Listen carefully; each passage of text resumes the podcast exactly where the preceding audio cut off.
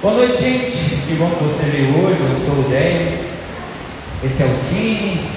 Hoje é uma noite mais especial, bem comum, inclusive. E eu sei que com certeza Deus tem grandes coisas para nós hoje. Estou feliz, assim como vocês, daquilo que Deus vai fazer. Queria te convidar a abrir a sua Bíblia se você trouxe uma. Se não, acompanhe com a gente aí na tela vai aparecer. Lucas 5, versículo 1. Vou ler na NVT. Você pode acompanhar comigo.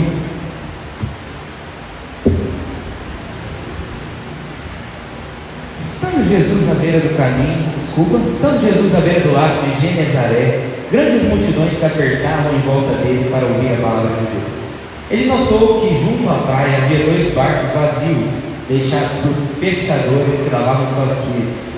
Entrou num dos barcos e pediu a Simão, seu dono, que o afastasse um pouco. Então sentou-se no barco e dali ensinou as multidões. Quando terminou de falar, disse a Simão: Agora vá para onde é mais fundo, lance as redes para pescar. Simão respondeu: Mestre, trabalhamos duro a noite inteira e não pegamos nada, mas por ser o Senhor quem nos pede, vou lançar as redes novamente. Dessa vez as redes ficaram tão cheias de peixes que começaram a se rasgar. Então pediram ajuda aos companheiros do outro barco. E logo os dois barcos estavam tão cheios de peixe que quase afundaram. Quando Simão Pedro se deu conta do que havia acontecido, caiu de joelhos diante de Jesus e disse: Por favor, Senhor, afaste-se de mim, pois sou um homem pecador. Pois ele e seus companheiros ficaram espantados com a quantidade de peixe que haviam pescado, assim como seus sócios Tiago e João, filhos de Zebedeu. Jesus respondeu a Simão: Não tenha medo, de agora em diante você será um pescador de gente. E assim que chegaram à praia, deixaram tudo e seguiram Jesus. Oramos uma vez. Deus, obrigado por esse dia, Pai. Obrigado pelo teu amor, pela tua graça. Obrigado pela palavra que o Senhor tem para nós, Deus. Obrigado que o Senhor preparou esse momento. E a gente crê que é o Senhor quem vai conduzir. Abençoa as nossas vidas, Deus. Cuida de cada detalhe. E que o seu Espírito Santo passeie aqui entre nós e fale aos nossos corações. Em nome de Jesus. Amém. Está me ouvindo bem aí nesse cantinho aí? Está me ouvindo bem aí nesse cantinho aí? Certo mesmo? Então beleza.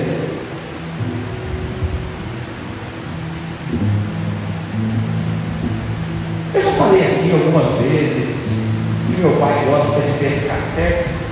Eu já trouxe uma história que eu acho que vai fazer você entender bem o que foi que aconteceu aqui nesse texto que nós lemos, nessa pequena reflexão que nós faremos antes do batismo. Sabe que meu pai gosta de pescar, mas meu pai é desses 880, sabe? Meu pai quer pescar, meu pai tá aqui hoje, eu acho. Onde está você, pai? Oi, pai. Vou falar um pouco com você hoje. Meu pai gosta de pescar, meu pai vai entrar no rio 6 horas da manhã e sai 8 horas da noite. O que é o pesadelo de qualquer filho. Eu lembro que quando eu era menor, meu pai falava, vamos pescar, eu e meu irmão. De dia, dia 6, 6 horas da manhã.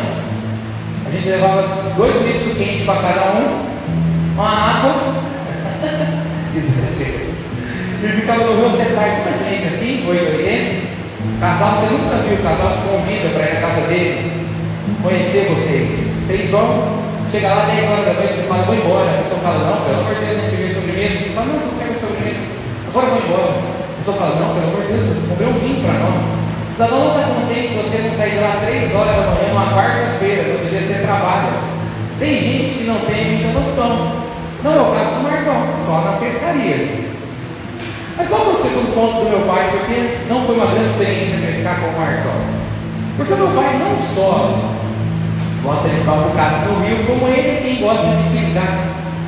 Então a gente posiciona as varas lá, a vara belíssima, meu pai vai, ele a gente ficava de olho. Meu pai falava, vai, ponto da vara. Na hora que fazia assim, eu ia pegar, meu pai ia pisar, a vara era nossa. Eu falo, lá, ele fala, sem perder. Eu falo, você não deixa eu tentar, ele não, mas traz. Aí estou eu lá o dia inteiro, no sol de 40 graus, puxando o peixe, e meu pai fisgou. Hoje eu percebo que era trabalho escravo. trabalho infantil, porque ele gostava de fisgar e fazer meu irmão puxar os peixes. Mas não só isso. Agora quero te convidar a imaginar uma cena. Imagina que eu fique o dia inteiro com meu pai no rio.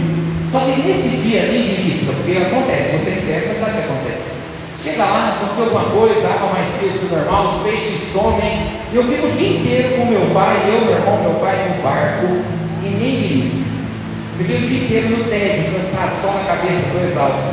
Voltando, eu já começo a fazer planos para a hora que eu voltar. Eu já penso, nossa, a hora que eu chegar em casa, eu vou tomar um banho, sentar no sofá, tomar dois litros de coca, pedir um iFood, aí minha, esposa querida vai fazer aquela massagem no meu pé, ela faz todo dia. Capaz mesmo. Mas eu faço planos com maravilhoso conforto. Imagina que eu estou fazendo esses planos, a que eu chego no trapiche para sair do barco, encontro o William, meu amigo, meu chefe, o William olha para mim e fala, Marco, que bom que te encontrei. Estou saindo para rodar casa aqui, nós vamos rodar dourado. Qual é de noite, pai? É dourado. A noite inteira nós vamos pescar. Eu preciso falar com você coisas do trabalho. Entra aqui no barco, vem pescar comigo, é importante. Gente, de uma delas, qual você acha que seria a minha vontade de matar o William nesse momento? Dez. Por quê? Porque não é só o convite dele para que eu pesque com ele. É a frustração de estar cansado, de ter um monte de plano já e ser frustrado nos meus planos por conta dessa pescaria que no momento ele me convida. Eu acho que foi o que Jesus fez com Pedro nesse momento. Eu acho que é o que Jesus fez com esses discípulos nesse momento. Porque eles tinham pescado a noite inteira e Jesus proporciona essa cena que nós lemos aqui. Jesus tirou a possibilidade de conforto dos discípulos em nome do novo desafio. E eu acho que Jesus faz isso com a gente desafiando a gente sair um pouco dessa zona de conforto e entrar num novo desafio. Eu queria falar sobre isso com vocês hoje. Jesus entra no barco, primeiro ele fala, Pedro, põe o barco aqui no rasinho para servir de palco para mim, porque tem muita gente aqui. Jesus prega um pouco, depois ele fala, Pedro, agora vamos pescar. Vamos para águas profundas. Grava isso. Águas profundas. Deus deseja de nós profundidade. Deus é Deus da profundidade. Então a visão Ezequiel que ele vai andando de 500, 500 metros e a água vai subindo até que não dá pé. A Bíblia fala sobre a gente de glória em glória.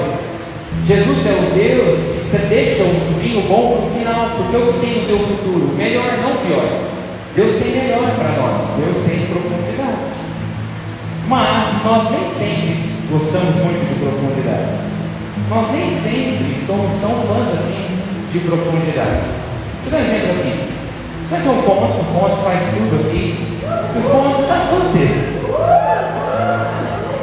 O Fontes está solteiro, vai aqui para vocês. Imagina que você vem aqui um dia e você se apaixone perdidamente pelo Fontes. Se apaixona pelo Fontes. Nossa, menino lindo, prestativo, servo, empreendedor. Qual que é o teu número, Fontes? Brincadeira. Daí você começa, mano, você começa a orar primeiro. E você ora, aparece uma situação, você conversa com fontes, troca um WhatsApp, começam a conversar, de repente dá tudo certo, vocês começam a namorar. Até aí tudo bem. O problema é que de repente os anos vão passando e faz 10 anos que você namora o Fontes. Dia você chega no Fontes e fala, Fontes, faz 10 anos que a gente namora. E aí? Fontes olha para você e fala, não, para mim tá bom. Eu gosto da situação que a gente está, eu gosto desse namoro. Provavelmente, se você pedir um conselho, a cada 10 pessoas, 9 pessoas vão falar para você: não aceita isso. Você tem que se impor, sai fora. Ele está te enrolando. Por quê? Porque nem sempre é aceitável a gente permanecer no mesmo nível quando a gente podia estar evoluindo dentro de um relacionamento ou dentro de algo na nossa vida. Imagina que eu coloco meu filho para fazer desenho. E dois anos depois eu vou ver os desenhos do meu filho ele ainda faz um cidadão de palitinho, igual você faz quando você vai desenhar na sua casa. Não está certo. Às vezes a gente precisa entender que Deus é um Deus que espera que a gente também cresça. Porque a gente não aceita isso das pessoas, mas acha ok que a gente viver com Deus às vezes e não crescermos. Jesus falou sobre isso, sobre como a religião é rasa.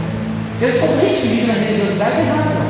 Por quê? Porque as orações são vãs repetições, porque fazem para parecer, não que querem de verdade estar com Deus, gente que jejua para os outros verem, A gente fica repetindo, achando que é por causa de repetir muito que Deus vai ouvir. Não tem nada a ver com isso. A religião quer cumprir costume e receber coisas. Mas não é o que Deus tem para mim. Só que a gente sente essa religiosidade nos nossos dias também. Às vezes a gente começa a ficar raso, daí a oração vem o quê? Repetição. Às vezes a oração vira algo tão raso, gente. Eu, eu conheço gente, quantos vocês também conhecem gente? Nós fazemos isso às vezes. Cidadã é uma pessoa mais tranquila, mais de boa. Ela fala do jeito legal, fala rápido. De repente você fala para ele, nossa, você não ora? Ora aqui pelo almoço. A pessoa vai orar, do nada, na hora de orar, ela encarna o em Cristo, sabe? Ela fala, ó oh, Pai, por favor. Por quê? Porque ainda não entendeu o grau da intimidade com Deus e conhece exatamente quem você é. Às vezes a gente olha para os outros ouvirem, já viu? Você senta para a gente, isso acontece muita gente vai entregar sopa aí às vezes, senta com o morador de rua, o cara fala, olha pela minha perna. Em vez de a gente orar pela perna dele, às vezes a gente começa a orar descrevendo o Antigo e Novo Testamento inteiro. Porque nós não estamos orando por ele, nós estamos tentando evangelizar ele através da oração. É ou não é? Vezes a gente vai orar e a gente começa a explicar as coisas para Deus, já viu? Deus, hoje visita o fulano, Dona Maria, no Hospital Paraná, quarto 403, diagnosticado com coronavírus. Ontem a filha dela foi lá no metrô, e você imagina Deus anotando. Ah, 403, esqueci. Não é. Deus convida a gente para um outro momento, para uma intimidade que a gente percebe que é muito mais que isso. Por isso que Jesus falou, não sejam assim não, como os religiosos. Quando você for orar, entra no teu quarto secreto, teu pai que vê em secreto te recompensa. Não é o Deus que ouve em secreto, é que vê porque Deus não precisa dos seus argumentos para decidir se te abençoa ou não.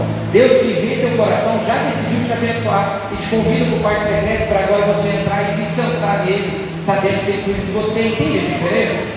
Esse é o Deus que nós temos que nos convida a sermos muito mais profundos. Jesus disse: Eu não vos chamo servos mais, mas amigos.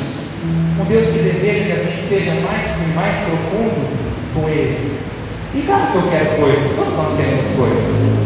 Nós pedimos coisas a Deus todos os dias e continua pedindo. Mas queira mais do que as coisas. Queira o Deus que dá as coisas. Esse é o chamado. Eu quero que Deus abençoe os meus sonhos. Mas mais do que isso, nós precisamos querer que os nossos planos sejam o que Deus tem para nós. Esse é uma primeira parte dessa mensagem. Profundidade e intimidade com Deus. Vocês seguem aquele cara do cartaz no Instagram? Cara, cartaz perde umas frases. Eu vi uma frase essa semana que era assim: Não estou ocupado, só estou te ignorando. Sabe que Deus não dá para enganar, né? Deus não dá para que está ocupado. Deus sabe quando a gente só está ignorando Ele, porque Ele conhece a nossa agenda. Mas eu não queria falar só sobre essa intimidade na comunhão com Ele, quarto de oração, isso também. Queria falar também sobre, sobre a profundidade nas experiências com Deus.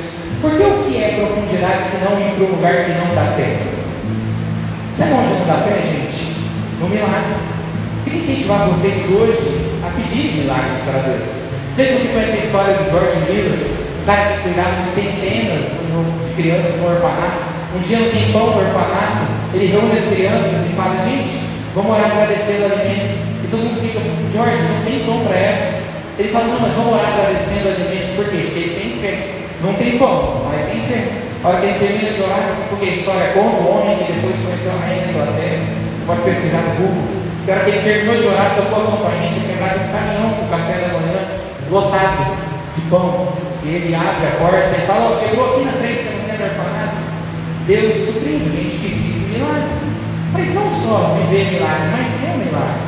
Uma das histórias que mais impactou na minha vida, vocês lembram? Não sei quantos vocês vinham aqui já Veio o Michel Peragina dois anos e contou uma história que eu achei maravilhosa. Michel conta que um dia um, um senhor da igreja dele estava muito mal no seu negócio. Os negócios de mal a pior. E um dia, não bastasse a crise financeira, ele chega no negócio dele e picharam a fachada inteira do negócio dele, o muro do lado assim. E ele chegou lá e ficou muito triste, ele não tinha dinheiro para pintar o muro, dado aquelas condições. Ele compartilhou com algumas pessoas a tristeza e foi para casa. Essa história chegou no ouvido desse Michel. Michel ligou com um amigo e falou: Vamos fazer uma loucura, vamos pintar esse muro de madrugada? O amigo falou: Vamos, o que é isso? É seu milagre. Eles vão, compram uma tinta de madrugada e pintam o muro. O que, que eles não sabem? Que a hora que esse senhor chega em casa, a filhinha dele vem e fala: Papai, por que você está triste? E o cara fala: Porque fecharam uma loja do papai e filho, o papai não tem dinheiro para pintar. E daí a filhinha olha para o pai e fala: Pai, não tem problema, vamos orar para Deus mandar um anjo. E a filhinha olha para o Pai do céu, manda anjos e pinta o muro do meu pai. E o pai de coração infantil fala amém. Outro dia chega na loja, o muro pintado. E ele fala, meu Deus, Pedro, ninguém contou para ele que ia pintar, os anjos pintaram minha loja. Deus chama a gente para ser esse tipo de gente, gente, que não só pede milagres, mas que se propõe a ser o milagre na vida das pessoas que precisam, que estão excluídas, que são abatidas, essas pessoas que Jesus ajudou. Mas não só isso, deixa eu terminar essa história. Jesus fala vai para águas mais profundas, Pedro olha para Jesus e fala, Jesus, nós pescamos a noite inteira, velho. E não veio nada. Pedro está de cansada, está de cara. O que, que Pedro está dizendo para Jesus? Ele está dizendo, Jesus, o senhor pode entender muito de milagre, mas sou eu que entendo de pesca. entendendo de pesca, eu te falo que nós não pegamos nada essa noite. Calma que vai vir um porém. Sabe, gente, eu me acompanhei né, pensando sobre isso. Meu irmão é advogado, né? Ele tem uma salsa da nossa família. E meu irmão é obrigado a aguentar que a gente liga para ele, a gente fala, e meu pai principalmente, eu ligo para ele e falo, sou, já sei o que você vai falar para o juiz. O juiz fala, ah, eu falo, ó, você vai falar isso aqui para o juiz. Ele fala, já tentei, velho. Tá na peça. Mas não tem como você ir lá, pedir um horário, falar com o juiz? Não, velho, não tem como desse jeito aí que você está pensando. Irmão tem que ser paciente. Pedro, acho que ele se sente meio invadido, assim como o irmão se sente invadido quando eu e meu pai fazemos isso. Mas ele fala, ó, já que é você que impede Jesus, então tá bom, eu vou. Porque com Deus, às vezes, a gente tem que fazer um já que é você. Porque é impossível entender o que Deus está fazendo. Impossível. E a gente precisa lembrar disso todos os dias. Porque Deus é muito maior que a gente. Disse Paulo: quem conheceu a mente do Senhor? Os meus caminhos são mais altos que os vossos caminhos, os meus pensamentos mais altos que os vossos pensamentos. Mas eu quero dizer uma coisa sobre viver esses milagres confiando em Deus. A gente não recebe o milagre por causa do sentimento que a gente tem. A gente recebe o milagre a partir dos passos que a gente dá. O que, que Pedro está sentindo agora? Está sentindo desconfiança, canseira, já não peguei nada, lá vai Jesus fazer ficar mais doce, lá morreu sem pegar nada. O que, que ele recebe? Milagre. Quando o povo está na frente do mar vermelho, o que, que eles sentem? O que, que eles recebem? Milagre. Deus abre o mar vermelho. Às vezes você acha que o milagre vai vir por causa do teu pensamento positivo. Eu creio, não creio, eu creio, não creio. Mais do que o seu pensamento, decida para onde você vai pisar. Entende a diferença? Eu estou animado para vir hoje pregar? Mais ou menos, estava meio inseguro. Vim do meu jeito, né? que Deus vai fazer um milagre aqui. Esse é o desafio. Ah, não me sinto capaz de abençoar meu irmão, tudo bem, você não sente, mas vai. A hora que você chegar lá com seus pés, Deus vai te fazer. Milagre sobre aquilo que a gente faz com o pé, não necessariamente sobre aquilo que a gente sente.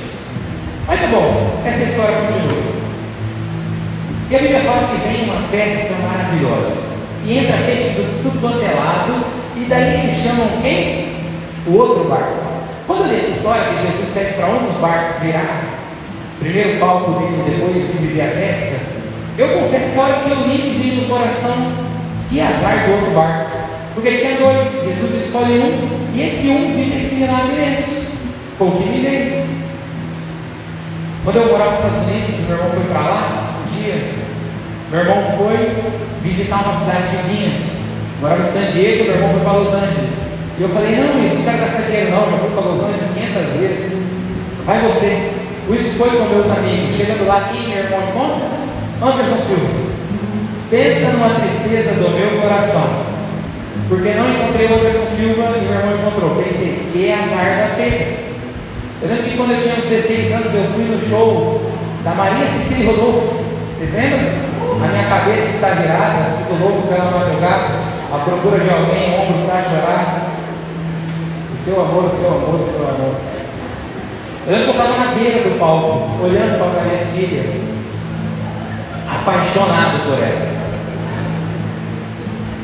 Já é mozão.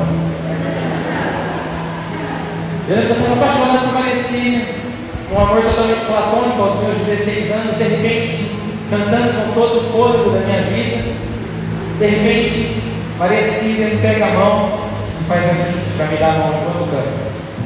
Eu fui com a mão, um caretão do nada a mão na frente da minha. Ela tirou a mão, o caretão passou, ela pegou minha mão. Vocês percebem que a graça de Deus sempre esteve comigo? Aí depois eu fiquei pensando, que dó do rapaz. Ele tem embora pensando, nunca mais show da Maria Cecília. Que tirou a mão. E eu fiquei pensando, ah, coitado desse outro barco. E não recebeu esse milagre. Só que a hora que chega, eles vão também porque eles tinham funções diferentes, dois barcos com funções diferentes, mas o mesmo propósito para viver o mesmo milagre. Entenda isso, se você tem a sensação que você sempre fica para escanteio com Deus e você é sempre o outro barco, hoje eu vim te falar que Deus usa um bocado esse outro barco. E Deus não te esqueceu e você ainda vai viver coisas grandiosas na mão desse Deus. Porque Deus tem planos para a sua vida também. Quando Deus decidiu fazer um povo, escolheu quem? Abraão um homem velho que não tinha filhos, em vez de escolher uma pessoa que tinha sete filhos. Por quê? Porque Deus escolheu Abraão justamente para deixar claro que foi Deus e não Abraão. Então começou por um milagre. Deus escolheu as coisas outras desse mundo para envergonhar as sábias, os fracos para envergonhar os fortes, as insignificantes, as que nada são, as desprezadas, para reduzir a nada as que são, para que ninguém se vanglorie diante dele. É o que diz a Bíblia. Sabe o que isso quer dizer, gente? E quando você se sentir o pior, saiba que Deus não tem problema em resgatar e usar o pior. Porque quando ele usa alguém que é imperfeito, ele mostra que ele não precisa de ninguém perfeito, até porque não existe. Porque ele já é um Deus perfeito, que realiza coisas perfeitas através de pessoas que não são perfeitas, mas estão dispostas a viverem nas mãos dele. Esse é o Deus que nós temos. Esse é o Deus que tem para nós muito mais. E para encerrar, a hora que acontece isso, a Bíblia fala que Pedro dá uma desesperada. Ele desespera porque ele se toca e com o milagre daquele lá, Jesus é quem ele diz que ele é. Jesus é o Filho de Deus. Qual é a primeira coisa que bate em Pedro? Bate essa sensação de que ele era ruim demais. Porque ele fala, afasta-te de mim, pois sou um pecador. É como se Pedro está ali. Já foi na reunião de oração, um dia ruim? O dia que você fez a maior besteira da sua vida, você tem medo, ou de alguém chegar e falar, ah, Deus me revelou, ou você tem medo de dar um raio na sua cabeça. Essa é a ideia. Pedro tem um medo aqui, ele fala, pelo amor de Deus, Deus, afasta de mim que eu sou pecador. Porque, sabe, gente, Jesus, ele não coloca em nós a sensação de que somos maravilhosamente lindos e perfeitos.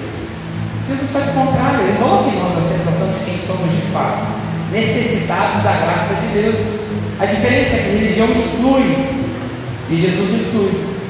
Jesus abraça para fazer nova todas as coisas. Jesus fala sobre um publicano, que é um pecador e um religioso que estão no templo orando. E o religioso olha e fala: Deus, muito obrigado que eu não sou igual esse aqui. Eu dou o dízimo de tudo, eu faço tudo, eu sou bonzão. E o publicano com a Bíblia fala: tem que parar de olhar para o céu e fala: Deus, misericórdia. E Jesus fala: quem foi embora? Justificado de bem com Deus. Ou para se vê pecador, porque esse é o desafio. A grande questão é o que a gente faz com isso. Tá bom, somos todos pecadores, essa é a questão, todos somos. É que a religião acha que às vezes não é, mas todos somos. E agora, o que a gente faz com isso? Se afasta? Jesus fala: não. Porque Jesus tem um jeito diferente de fazer. O que a Bíblia fala? Que quando chega a mulher adulta e joga nos pés de Jesus, fala, essa aqui foi pega do teto, a lei manda apedrejar, apedrejamos ou não apedrejamos? O que Jesus faz? A Bíblia fala que ele agacha e começa a escrever no chão. Eu ouvi essa semana que Jesus agacha para se colocar no mesmo nível daquela mulher que foi jogada no chão. Porque Jesus prefere acolher o pecador no chão do que se unir aos religiosos com pedra nas mãos. Daí Jesus olha para ela, fala: Ninguém te condenou, também te condeno, vai não peques mais. Sabe por quê, gente? Jesus traz isso em nós, e Pedro, ele olha para Pedro e fala, não tenha medo, você vai ser um pescador de homens, porque Jesus nos coloca um propósito. Ele fala, Pedro, eu sei que você é um pecador, mas agora eu te dou um propósito, agora você tem uma missão comigo, e o nosso foco passa a ser esse. Não focar mais tanto em nós e no nosso amigo, no que nós queremos, nas nossas vontades, mas no propósito que Deus tem para cada um de nós, de fazer diferença nesse mundo. E daí tem gente que Deus não te odeia. Deus não te odeia. Deus não te odeia. Deus não tem problema com a sua alegria, Ele não é contra a sua felicidade. Deus tem para nós uma vida diferente porque Ele nos dá informação privilegiada. Ele sabe o que é para nós às vezes é destrutivo, nos prende, nos atrasa, que são caminhos de morte. Sabe, gente? Meu pai, eu lembro, eu tenho uma lembrança firme de uma coisa que irritava muito meu pai quando era criança pé descalço no chão gelado. Vocês também não? Se eu chegasse meu pai e falasse, pai, queimei a casa inteira, botei fogo na cortina, pegou o e falar, nossa, filho. Agora, se ele me visse com os pés descalços no chão gelado, eu falava, mas comigo. Pois esse pé descalço no chão gelado. Eu não entendi isso do meu pai. Até que eu fui pai. E o meu filho fica muito dodói quando ele fica dodói. Então fica ruim. Theo tem muita coisa. Ele fica com a criança ranhenta, sabe? Que de noite não dorme direito, tosse a noite inteira. Ninguém tem paz quando o Theo está doente. Porque ele fica mal. Ele fica muito mal. É um negócio terrível. Os maiores medos na vida hoje é medo de problemas financeiros, depois medo do Palmeiras finalmente ganhar o Mundial. Eu paro de fazer essa piada aqui. Depois depois medo do Theo ficar ganhando de novo, pecado dói. Porque é um sofrimento enorme para ele. Daí quando você entende o quanto Deus te ama e o quanto Deus quer o seu bem, quando você percebe que é assim que Deus pensa, você entende que os caminhos diferentes de Deus para você são porque Ele tem o teu bem. Porque Ele não quer que você viva uma vida longe das coisas maravilhosas que Ele tem para você. Deus não se afasta de você, você que às vezes se distrai dele. Então hoje eu queria esse, essa mensagem com essa reação de Deus. Esse Deus que é diferente de nós. Esse Deus que não nos exclui, pelo contrário, chama para mais perto. Esse Deus que nos leva a momentos de águas mais profundas, porque deseja que sejamos mais felizes. Para que a gente aprenda a sermos cada vez mais maduros na fé e, portanto, pensam na vida das outras pessoas. Esse é o desafio. Eu queria te convidar a baixar essa cabeça para que a gente olhe hoje. Feche seus olhos. Deus, Pai, aqui estamos nós todos, Deus, precisando precisando muito, Deus, do seu cuidado, do seu amparo, do seu amor, Deus. Deus, a gente precisa levantar todas as manhãs sem essa religiosidade que nos faz pensar que o Senhor não gosta de nós, está magoado com a gente. Entender o tamanho do seu amor e os porquês da tua direção para nós, Deus, e pedindo que o Senhor nos ajude, mas principalmente, Pai, desejosos de vivermos com o Senhor todos os dias. Não queremos ser filhos distantes, mas filhos próximos, Deus. Pai, nos livra da zona de conforto e coloca no nosso coração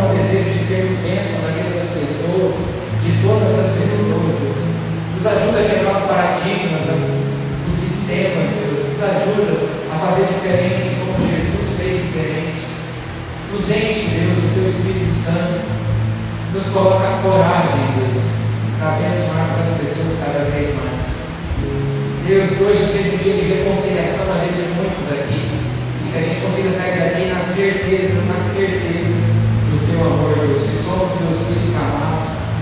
Um amor que jamais entenderemos e jamais conseguiremos comprar, Deus. Coloca no nosso coração a certeza que é o teu sacrifício com Jesus. Que nos dá a vida eterna, Deus. E que nos faz poder chegar sempre perto do Senhor. Eu te peço hoje, Deus, muito grato pelo teu amor e Jesus.